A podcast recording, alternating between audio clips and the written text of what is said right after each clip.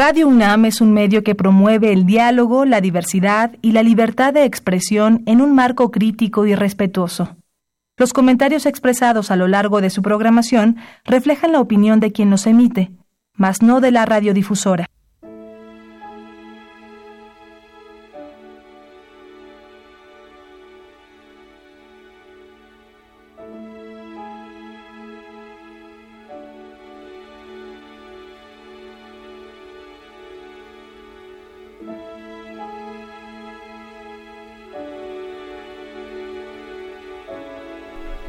Antes que nada, mis valedores, eh, escuchemos, perdón que ando un poquito mal de la garganta, escuchemos esta sinfonía que es mucho, muy expresiva.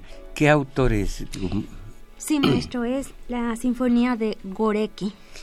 ¿Y de qué se trata? Eh, es de un judío que ante el horror del holocausto en la Segunda Guerra Mundial, escribió algo dolorosísimo, eh, una sinfonía en donde solo una soprano canta algo desgarrador. Eh, y miren las, los bandazos que da la historia. Los judíos en Auschwitz, en Belsen-Belsen, en, distintos eh, campos de concentración, cuánto sufrimiento Ahora, bueno, continúa el sufrimiento, porque miren ustedes, se encajaron en los 40 en terreno de los eh, palestinos. Y ahora los pobres soldados eh, judíos no tienen más que armas de alto poder para contrarrestar el horror de las piedras que les arrojan jóvenes y adolescentes. Eso es terrible. Los pobres judíos ahora no tienen forma de, asesinar adolescentes y jóvenes más que armas de alto poder. Pobres judíos, bandazos que da la historia. Por lo mismo, oigan la música, es maravillosa, pero aquello del holocausto, cuando hoy sabemos de cuántas víctimas caen bajo las balas de los, de los judíos, cuántas víctimas eh, en, en, la, en Palestina, se enfría mucho el dolor aquel del holocausto. Pero la música ahí está.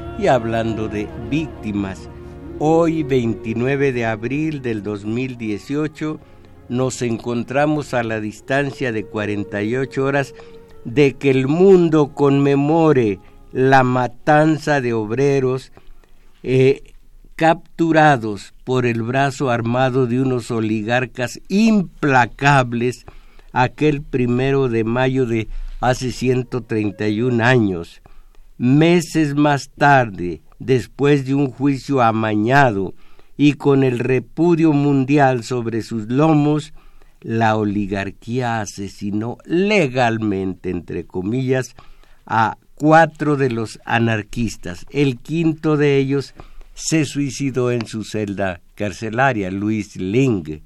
Eh, a mediodía del 11 de noviembre de 1887, sus carceleros los vinieron a buscar para llevarlos a la horca.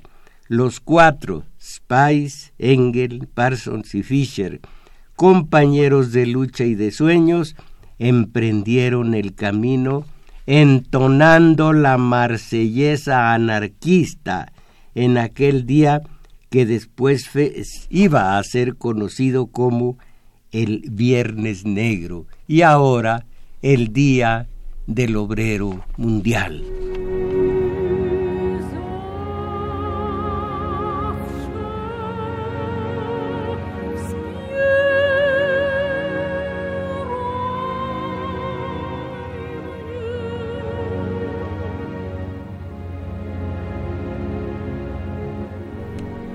La crónica de la ejecución estuvo a cargo de nuestro genio americano, el hombre de Cuba y de América, José Martí, por entonces corresponsal en Chicago del periódico La Nación de Buenos Aires, porque Martí fue, aparte de periodista, poeta, dramaturgo, héroe civil por encima de todo.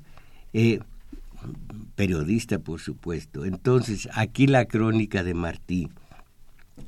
Salen de sus celdas, se dan la mano, sonríen, les leen la sentencia, les sujetan las manos por la espalda con esposas, les ciñen los brazos al cuerpo con una faja de cuero y les ponen una mortaja blanca como la túnica de los catecúmenos cristianos.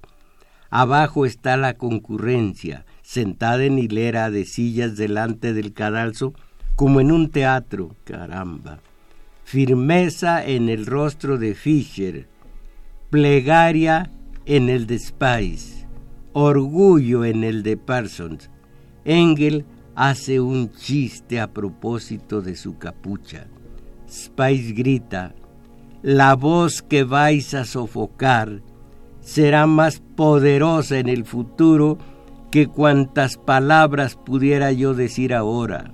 Caramba, les bajan las capuchas, luego una seña, un ruido, la trampa cede, los cuatro cuerpos caen y se balancean en una danza espantable, dice Martí el sacrificio de los mártires, mis valedores. El sacrificio de los mártires tuvo como resultado el establecimiento de ocho horas de jornada laboral. Hoy, 131 años más tarde, el oligarca respeta ese derecho de sus trabajadores.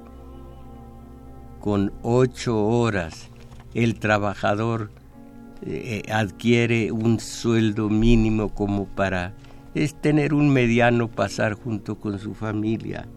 ¿Ustedes qué opinan? Ayer en nuestro taller de teoría política me expresaba yo de el asombro que me causa el milagro de esa fuerza de trabajo convertida en valor como con una serie de elementos desperdigados, materia prima desperdigada sobre un banco de trabajo, digamos, las manos y la capacidad del trabajador convierten algo que no tenía más valor que el de la ferretería, que el de la, la obra de, de materiales de construcción cuando se trata de un edificio. Solo ese valor tenían.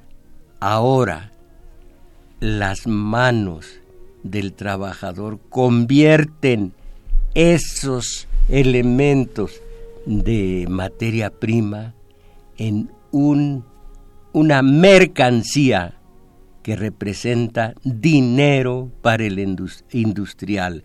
Aparte de que las ocho horas de trabajo reglamentarias son pagadas como, hagan de cuenta como eh, el aceite como el aceite para la máquina, como el, los clavos para la madera, como un insumo más. No se le da, no se le paga a un ser humano, a un trabajador, no, únicamente se tiene que gastar eso para que esas manos industriosas mañana tengan el vigor que tuvieron hoy, sigan trabajando y como están alimentando a los hijos, cuando el, el trabajador se muera, los hijos van a remudar al muerto como material de trabajo. Terrible.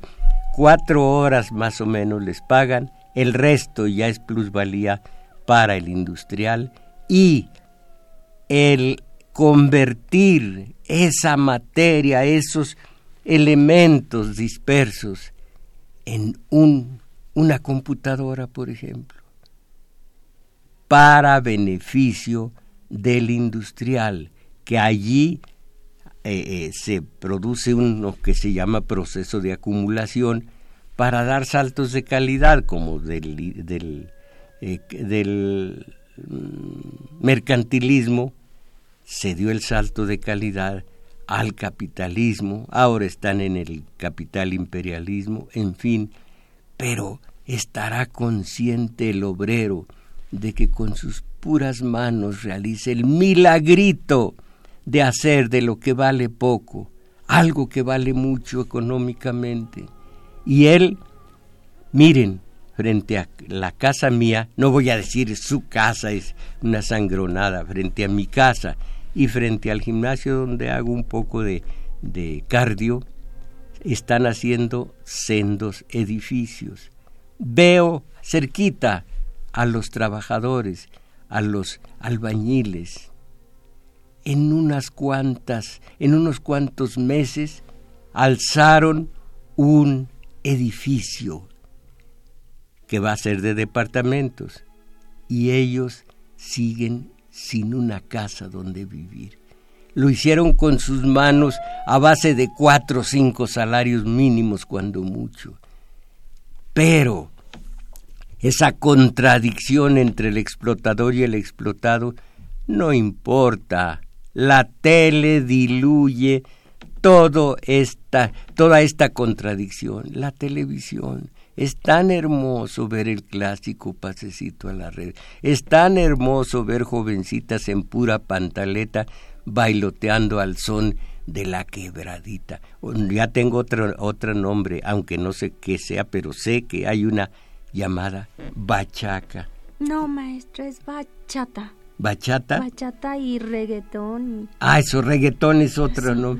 Y qué manera de bailar las jovencitas. Están quedando bien para hacer una carrera en la tele. Jovencitas ya tan jóvenes, pero ya de gran canal, en el gran canal del desagüe, que es el Canal 2. Caramba, ¿Qué opinan ustedes, compañera Isabel Macías? Sí, maestro, pues los invitamos a que llamen, a que ustedes participen. Aquí el compañero eh, Daniel Cruz ya está en los teléfonos auxiliándonos y estos son los números telefónicos. Área metropolitana 55 36 89 89.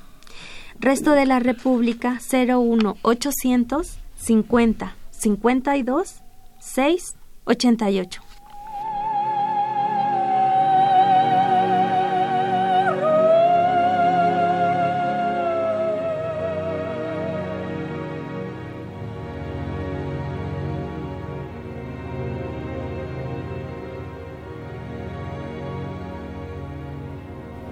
Así pues, el obrero y su salario a 48 horas de que el mundo conmemore la efeméride del primero de mayo del 87, fecha en que la oligarquía sacrificó a media docena de anarquistas que intentaban diversas reivindicaciones obreras, es pertinente observar el valor que en su proyecto de nación los cinco candidatos a la presidencia del país conceden a la base de la calidad, a la calidad de vida del obrero y su familia.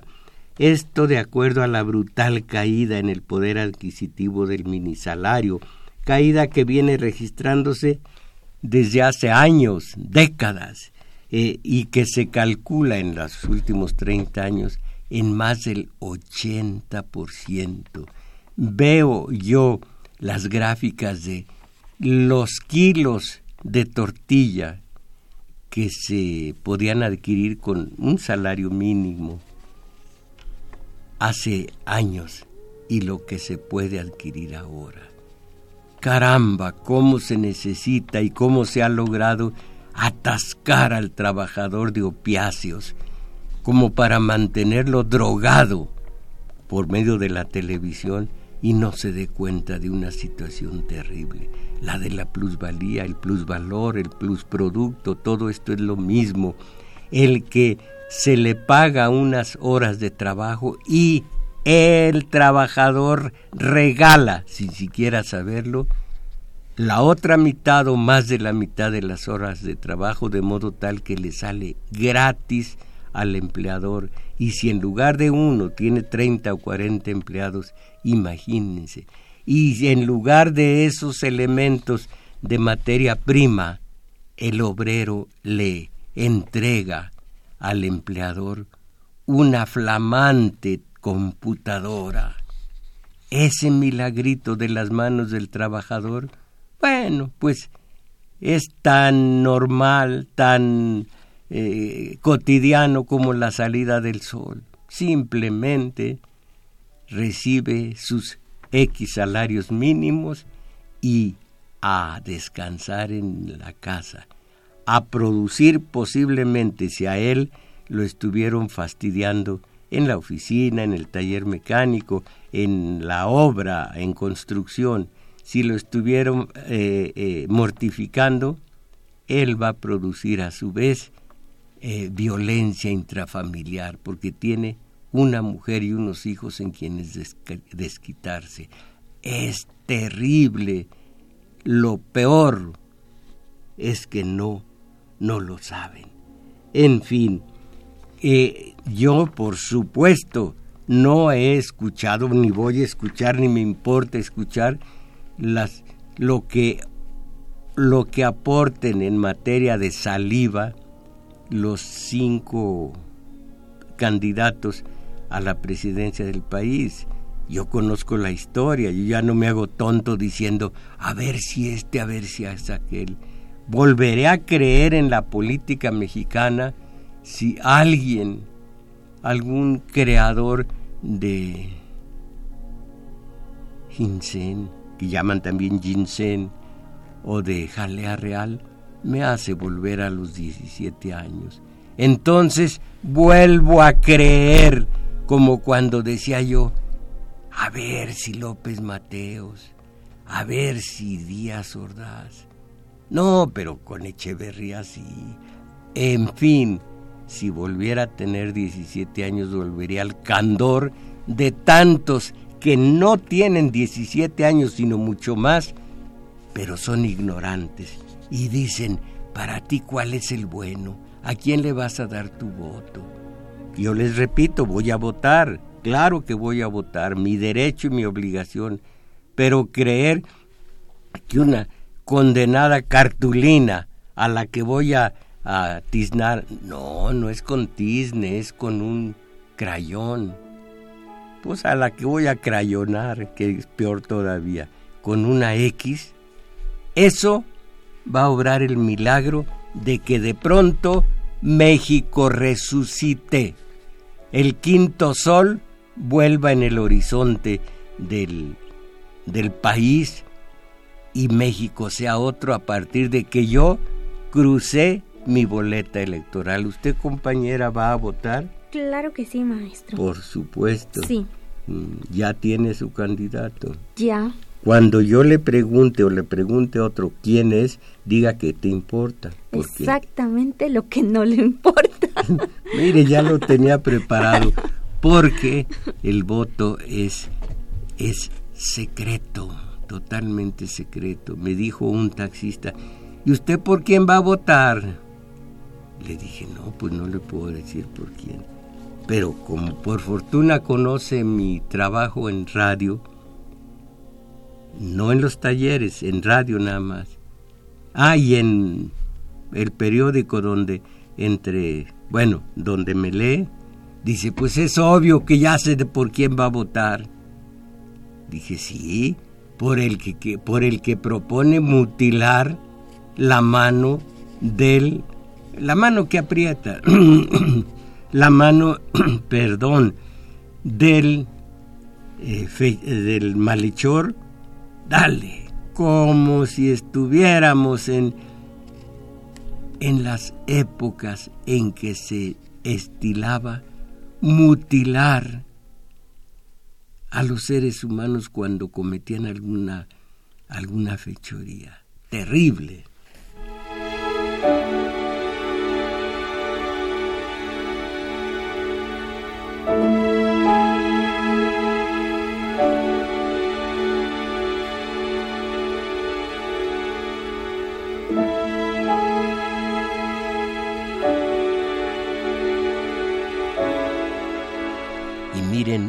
Trampa asquerosa en la que nadie, en la que caen sin darse cuenta, sobre todo los propios obreros. El Banco de México dijo un poco antes del aumento de, de salario, del salario mínimo, que llegó a 88 pesos con 36 centavos. El Banco de México dijo, aumento al salario mínimo podría generar inflación. La perversidad de los oligarcas. No dicen aumento en las gasolinas, aumento en el diésel, aumento en la materia prima. No, no, no debe haber aumento en el salario porque hay inflación. He leído a Adam Smith, a David, Ricardo, yo trabajaba en el Fondo de Cultura Económica y tenía que eh, eh, revisar galeras, que así se llaman, eh, las pruebas antes de que se haga el libro y en definitiva. Entonces allí, a querer o no, comencé a darme cuenta de las teorías de, de lo que es la economía, de lo que es la economía desde que comenzó a criar sangrita el, el burgués. Entonces, la ideología del burgués, comenzando, como les digo, con Adam Smith, seguir con David Ricardo, continuar hasta Marx y de allí en adelante rematar con Keynes y con eh, Milton Friedman, el de el que subió a Chile a, al progreso económico a costa de miles de cadáveres que estaba sacrificando Pinochet. Todo esto, la historia de la burguesía convertida en capitalismo y luego en capital imperialismo, es de sacrificio, es de explotación, es de horror, es de muerte. Véanlo en la historia. Pues sí, pero mejor la tele y no ver la historia, pues la historia es más aburrida. Así que, mira, mejor que qué mm, partidos van a van a efectuarse hoy. A ver, ¿usted sabe algo de los partidos? Es que no veo tele. Bueno, usted eh, eh, eh, Flores eh, sabe qué partidos van a llevarse a cabo a, escala internacional, Arturo. ¿Qué se me hace que ni usted... Eh, eh, tampoco. Ah, ni tampoco Crescencio Suárez. De veras que somos analfabetos en eso de, de, de algo tan, tan actual y tan importante ¿Quiere decir que ustedes no están ahorrando para ir a Rusia? Bueno, qué mal estamos, qué mal. Voy a ver si me mandan a, a Rusia, no a otra, no a ninguna otra parte. Que Radio UNAM diga, a ver, váyase a Rusia para que mire usted lo que esté sucediendo con el clásico pase. ¿Ven cómo pierdo el tiempo?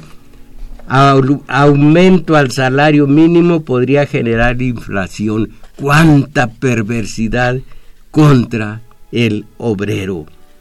El Banco de México dijo que si los aumentos salariales no van acompañados de productividad, podría haber efectos inflacionarios. Los salarios reales no aumentarían, advirtió. Fíjense otra trampa. ¿Quieren ustedes más dinero? Hagan más eh, eh, productos eh, que se puedan vender en el mercado. Entonces, ¿quién, ¿quién realiza el aumento? Ustedes mismos. Y eso nos produce a nosotros más plusvalía. Una perversidad que parece que exagero cuando no se ha estudiado este asunto. Sigo leyendo, dice el banco, sus voceros, a nosotros nos preocupa el posible impacto inflacionario de esta medida. En la medida en que no vengan acompañados los aumentos salariales de productividad, pueden generar inflación. No más con que se estudie algo que a Marx no le han podido eh, refutar la, el plusvalor, el plusproducto, la plusvalía. No se lo han podido refutar y la prueba está en que los Slim y todos los mega ricos lo han logrado, han logrado esa fortuna a base del plusvalor de sus obreros. Pero eso sí, que el obrero no pida un poco más de dinero porque hay inflación. ¡Qué poca! Bueno. Destacó el Banco de México los sólidos fundamentos del país en materia macroeconómica. Esto sí lo creo. Recuerden ustedes que cuando se dice economía en México, se está poniendo, planteando una trampa verbal. Economía. ¿Cuál? ¿La macroeconomía o la microeconomía? La macroeconomía, la que maneja el Banco de México, la que manejan los oligarcas, la macroeconomía, muy sana, a costillas de la microeconomía, la economía familiar, la que tiene eh, eh, relación con la canasta básica, en donde cada vez con el salario, con los varios salarios, se adquieren menos productos de la treintena que forman la canasta básica. Lo primero que en casa cuando nos quedamos con poco dinero, lo primero que suprimimos me dijeron, no, pues eso es colesterol, es mucho colesterol, ya quédate sin, eh, sin, sin, sin omelets. Bueno, pues sin omelets porque tiene mucho colesterol. Todo esto dice también eh, el, el Banco de México. Es peligroso, oigan, oigan esto, lo que depende del obrero, de su sobrevivencia, no de que se vaya a ser de clase media ni de clase alta, a sobrevivir. Lo que dijo el que hoy es eh, secretario de gobernación, un horroroso que había dicho eh, como fiscal en el Estado de México, voy a, voy a aclarar algunos asuntos cuando la muerte de Enrique eh, Salinas por cuestiones de droga. Enrique fue muerto y entonces dice este Navarrete Prida, voy a, hacer unas revelaciones que van a simbrar al país entero. Revelaciones. Nada, lo callaron y ahora está en gobernación. Y él dijo, sientan la sensibilidad de estos para tratar el asunto de los obreros que con los campesinos pues, forman, forman las dos mitades del país. La tercera y la cuarta mitad son los burócratas y demás. Sí, sí, eh, puede haber las tres mitades correspondientes en el país. ¿Eh? Mm. ¿No? ¿Por qué? ¿Por qué no tres mitades, cuatro? no. Bueno, entonces, eh, ¿qué, sensibilidad mostró y muestra el secretario de Gobernación cuando estaba en Secretaría del Trabajo? Es peligroso andar jugando a aumentar los salarios mínimos sin permitir antes que las reformas emprendidas generen mayor crecimiento económico y productividad. Caramba. Pero esto el compañero trabajador no lo conoce. Y una vez que hablaba yo de este asunto de los obreros y puse de ejemplo por qué me retiré yo del fútbol y que deberían retirarse de, verlo, no de jugarlo.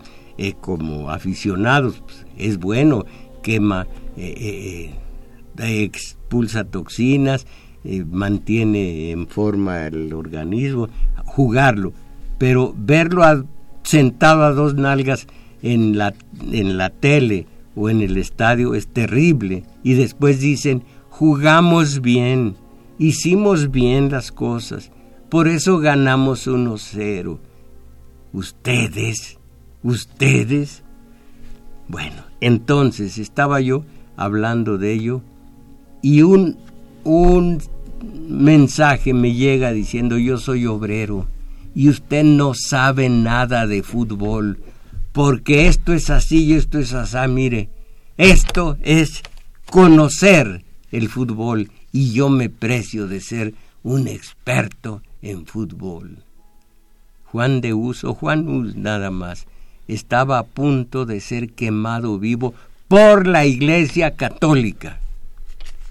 Y ya cuando iban a encender la hoguera, se acerca una ancianita con una con un haz de, de leña, de, de estas barañitas, marañas, pero decimos barañitas en el pueblo, y las coloca al pie de la, eh, de en los pies del santo, del santo varón, que ya quisieran los de la Inquisición haber sido tan justos, tan buenos, tan varones de virtudes como fue él. Vio Juan Hus cuando colocaba la ancianita esos pequeños leños para aumentar la hoguera que iba a ser encendida, la ve, mueve la cabeza y dice, santa simplicidad. Eso pensé yo con el obrero que dijo, pero si usted de fútbol no sabe nada santa simplicidad. Yo estaba hablando de salario mínimo. Claro que de fútbol no sé nada. Ah, qué vergüenza, qué vergüenza tengo porque de fútbol no sé nada.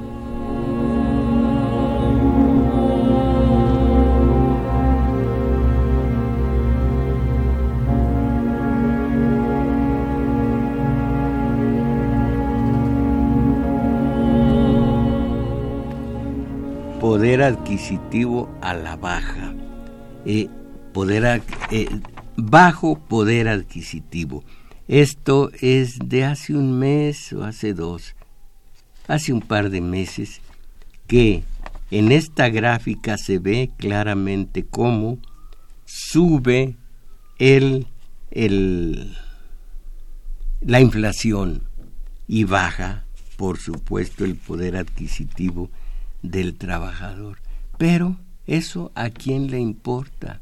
En este año el salario mínimo recibió un aumento de 9.58% que hasta ahora le ha permitido mantener un poder adquisitivo frente a la inflación. Sin embargo, los salarios de los trabajadores sindicalizados y de los empleados formales afiliados al Seguro Social han perdido terreno contra las alzas de los precios.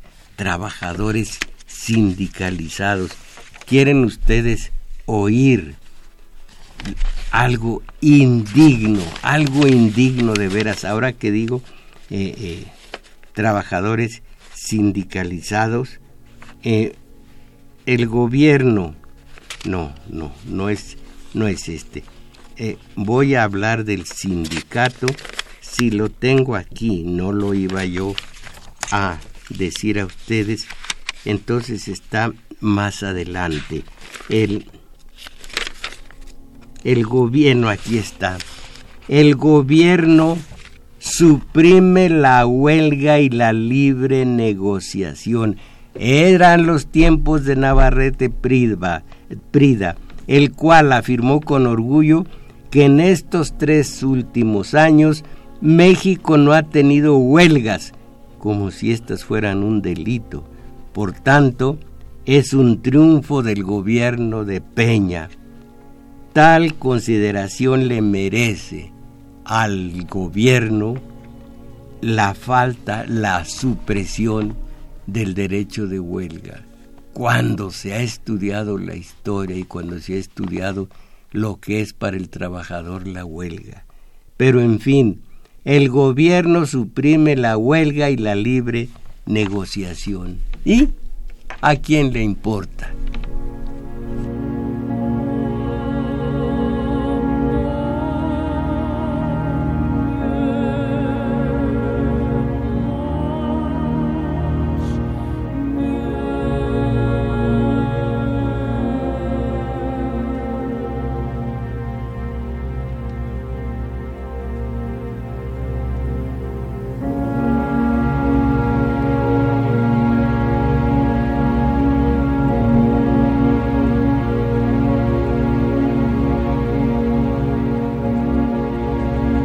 Hablamos de líderes, caramba, tengo la garganta deshecha. Eh, eh, lo, lo que han dicho en su momento, permítanme un trago de infusión, lo que en su momento han dicho los líderes de sindicatos. Recuerden, es una mentira lo de sindicato en México. Es un conjunto corporativo, un organismo corporativo de control obrero. Eso no es sindicato, como tampoco es democracia esto que presumen. Ahora díganme ustedes, el de México, este, es un Estado de Derecho como presume el discurso oficial, es un Estado de Derecho. Es un, un, una democracia esta. Es sindicalismo. Miren, a lo largo del tiempo los he venido coleccionando para este programa a base de sus fechas distintas. Así que quienes hablaron en su momento acerca del salario y del trabajador, prácticamente, no prácticamente, están todos ya muertos. Eh, Garza Sada, que fue eh, eh, un líder de mineros, dijo, subir salarios ni lo mande Dios. Ali Chuma, perdón, Blas Chumacero, perdón Ali Chumacero, poeta hermosísimo en su en su versificación, en su poema. No Ali, Blas Chumacero. No hace falta aumento salarial. Y aquí están las notas respectivas, a ver si tengo tiempo. A los trabajadores no les hace falta un incremento salarial lo que necesitan es dirigentes que cumplan realmente con su representación y sus obligaciones de manera responsable. Los trabajadores están dispuestos a posponer sus intereses gremiales en beneficio de la patria. Y los trabajadores aplaudieron. Rodríguez Alcaña, al que llamaban la güera Rodríguez, dijo, los trabajadores están sin problemas. Los trabajadores del país no sufrirán con las alzas en la canasta básica. Los impuestos tampoco les afectarán ni los servicios, porque nunca han estado, no le acabo de entender aquí, está muy borroso, nunca han estado, ¿qué dice? Ah, jodidos. Esto dijo Rodríguez Alcaine dijo, en muchas empresas los empleados están bien remunerados. En nuestro país, el nuestro no es un país de obreros odidos. Ah, qué bonito. Estos son los líderes. Y luego, de nuevo, Rodríguez Alcaine los trabajadores no deben de sentirse engañados porque en la nueva eh, forma del pacto no se obtuvo aumento salarial. Hasta el momento ningún trabajador se ha muerto de hambre, por lo que la situación no es tan gruesa. Rodríguez Alcaine. califican de benéfica la crisis financiera. Mérida, Leonardo Lagüera Rodríguez Alcaine, líder del CTM, calificó la crisis económica como un huracán que beneficiará a la clase trabajadora del país. La crisis económica es como un huracán, a algunos beneficia, a otros perjudica, pero al resto de los trabajadores ellos van a resultar beneficiados porque están porque esto permitirá que la economía se estabilice y sigue la nota eh, de, prensa, pero horrible. Y Viridiana Ríos es doctora en gobierno por la Universidad de Harvard. Sin embargo, hace una nota interesante y habla del líder sindical y ni siquiera dice su nombre. Yo lo tuve que investigar. Bueno, líder sindical, ya oyeron a los anteriores, esto es de, del presente año, ah no, de fines del año pasado. El, el, el líder sindical traía un reloj de 400 mil pesos. El líder de la CTM acudió a la firma del acuerdo para el fortalecimiento económico. Oigan, qué titulazos. De veras que nos ven la cara, de veras que nos faltan al respeto. El líder de la CTM con un reloj de 400 mil pesos. ¿Cuánto le costó este? Porque fue un regalo.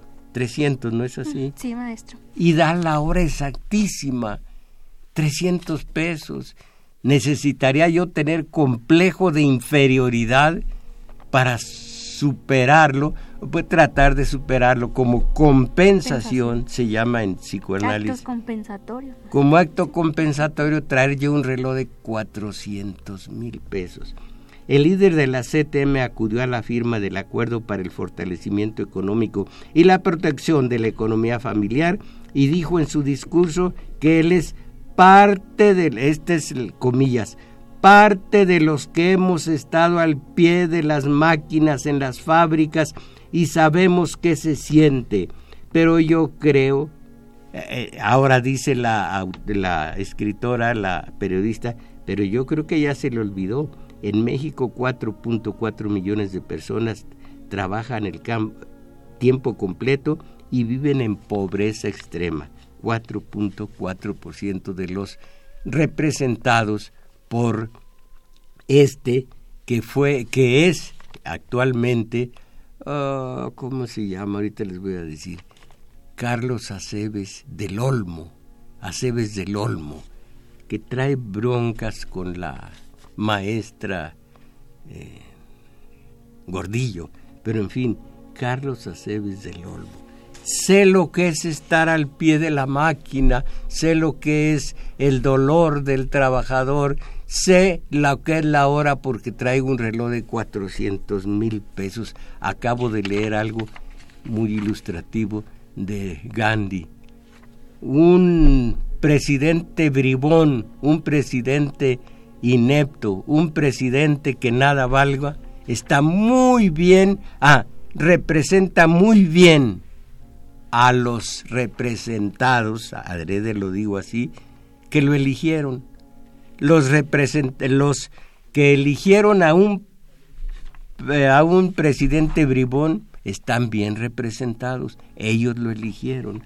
Mientras tanto, 5 millones de pesos al mes por pensión millonaria se lleva Calderón.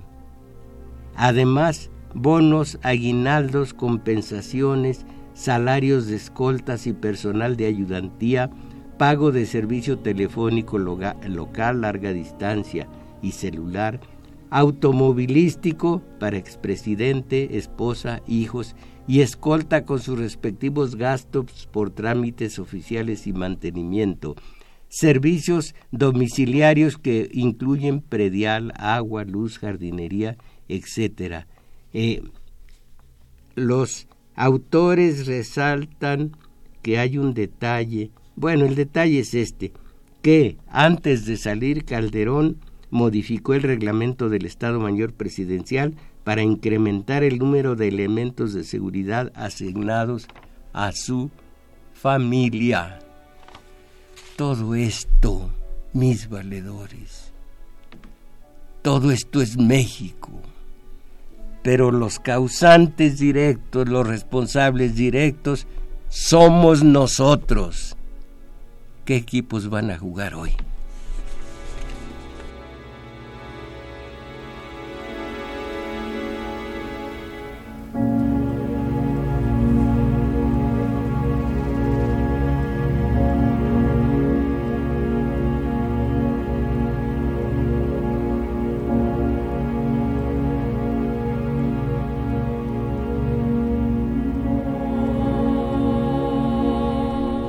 Bien, ¿Qué es lo que sigue, compañera Isabel Macías? Claro que sí, maestro, pues para invitarlos a los talleres, sábado teoría política y domingos taller de lectura. El sábado de 11 a 13 horas en el juglar, situado en Manuel M. Ponce 233, Colonia Guadalupeín. Domingos allí mismo en el juglar de una a dos y fracción de la tarde. ¿Cómo llegar al juglar? Si van en Metrobús, bajarse en la estación Olivo, caminar rumbo a Revolución, mucho antes, dos cuadras largas, toparse, se van a topar con un parquecito, a la derecha van a tener una iglesia, por ahora déjenla en paz, y enfrente van a tener el juglar. Allí los voy a estar esperando. Sábados 11.30 o 11, 13, 11 horas 13, oh, dilo bien, 11 a 13 horas, ¿qué te cuesta? Bueno, de 11 a 13 horas los sábados, teoría política, tanto que lo necesitamos. Imagínense un albañil con tus manos junto con tus compañeros. Has hecho un edificio de millones y millones. ¿Y cuánto te pagaron a ti? Esa desigualdad, ese horror, en fin. Ahora los mensajes de ustedes, ¿de qué se trata? ¿Los ha visto usted? Sí, maestro. Belén con cortina. Si en el DF ya no hay DF, solo éramos nueve millones, ¿dónde sacan que son seis millones de ejecutados? Pues quién sabe. Eh, deje ver esto, si usted lea.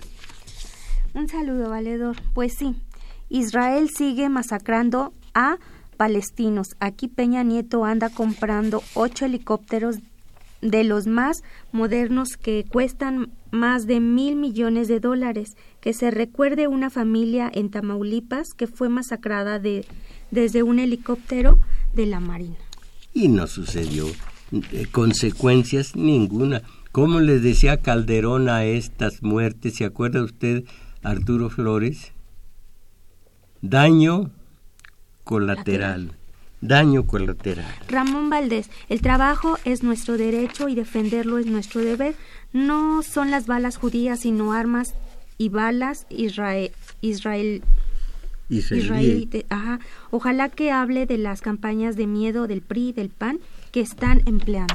Me extraña Ramón Valdés de Hermosillo, Sonora, me extraña que me incite a hablar de algo que no creo y que usted no debería creer, como es el cortoplacismo, que México va a ser parido a partir del primero de julio.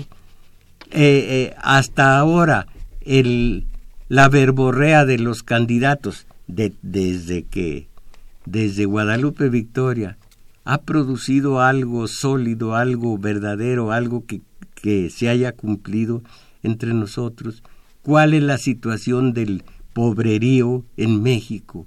Así que, cortoplacismo, no voy a hablar de eso. Patricia Quintana de Tlaxcala, mientras estén todos estos distractores, gracias Patricia Quintana que usted sí atendió el tema que hoy comento y está hablando del obrero. Mientras estén todos estos distractores en los medios, estamos en el fondo de la sociedad y el pueblo está atontado por lo de fútbol, las tangas, etcétera, como usted dice, con el comentario de Peña de que para votar hay que utilizar la cabeza, encierra una trampa verbal. Somos un pueblo de, los, de lo más ignorante. Eh, Miguel Pérez, maestro, ¿puede hacer un programa de la tercera vía si es que existe? Eh, eh, Tony Blair, es el, el que lo intentó. Detrás de él estaban los ideólogos. Eh, en, lo intentó en la Gran Bretaña. Ya quedó superado.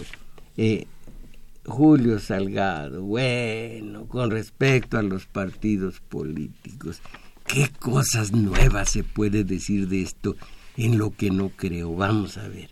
Los pripanistas son mafias terroristas Oiga, Julio Salgado, si alcanzamos a leer esto, imagínese, esto es digno de, programas de radio comercial, pero entre nosotros, mafias, terrores.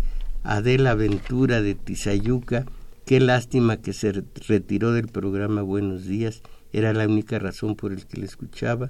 Ahora solo los domingos, pero no dejo de escucharlo cada programa. Bueno, gracias. Le envío saludos, un abrazo para usted. Muchas gracias, Adela Ventura.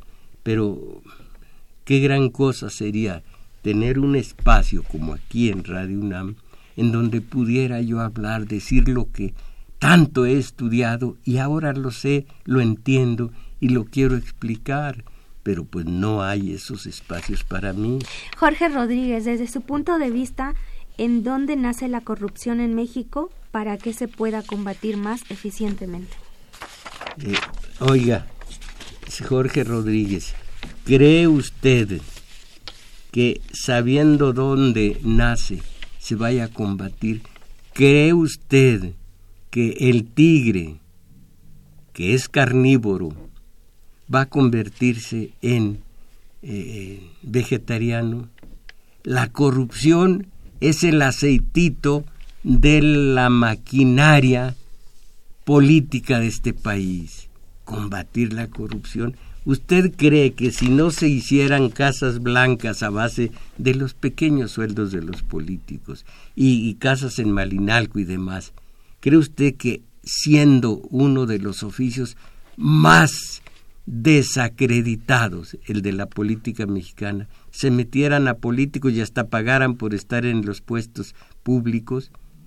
El dinero, la corrupción es el incentivo mayor. ¿Cómo van a dejar la corrupción de lado? Entonces, ¿cuál es el incentivo para pelearse por un puesto público? Como ahorita se están peleando por ellos. Es la corrupción no seamos cándidos. Jaime Rojas, bueno, mm, buenos días, profesor. ¿Es cierto que Slim está proponiendo jornadas de trabajo de más de ocho horas sin pago de horas extras y de días feriados? Por eso está apoyando al Piojo Rosa junto con Salinas y el Diego S. No, no, no, no, no. Mientras no tengamos certidumbre de estas acusaciones, ah, Sí, sí, sí, ya me voy a callar, pero lástima, al menos, bueno, y alguna vez voy a hablar de, voy a decir, eh, primer movimiento en la UNAM, casi me callo, eh, partidos políticos. Bueno, esto ha sido todo por hoy. Agradecemos su valimiento a Crescencio Suárez en los controles, Arturo Flores en metadatos, a Juan Carlos Osornio en continuidad y en los teléfonos nos auxilió Daniel Cruz, que también grabó este video que ustedes pueden ver en la semana en YouTube en la página Tomás Mojarro Oficial. Hoy ustedes están invitados en el taller de lectura una de la tarde, el maestro Mojarro e Isabel Macías. Ahí nos estaremos esperando. Van a, van a darse cuenta de lo que vamos a hablar del dolor humano. Ya verán, ya escucharán, ya asistirán al taller de lectura. Por lo pronto, mis valedores, ¿qué esperan a salir de la mediocridad? Ya, ya, Casi, casi lo lograste, me estoy refiriendo al gañote. casi lo lograste a salir de la mediocridad. Ánimo,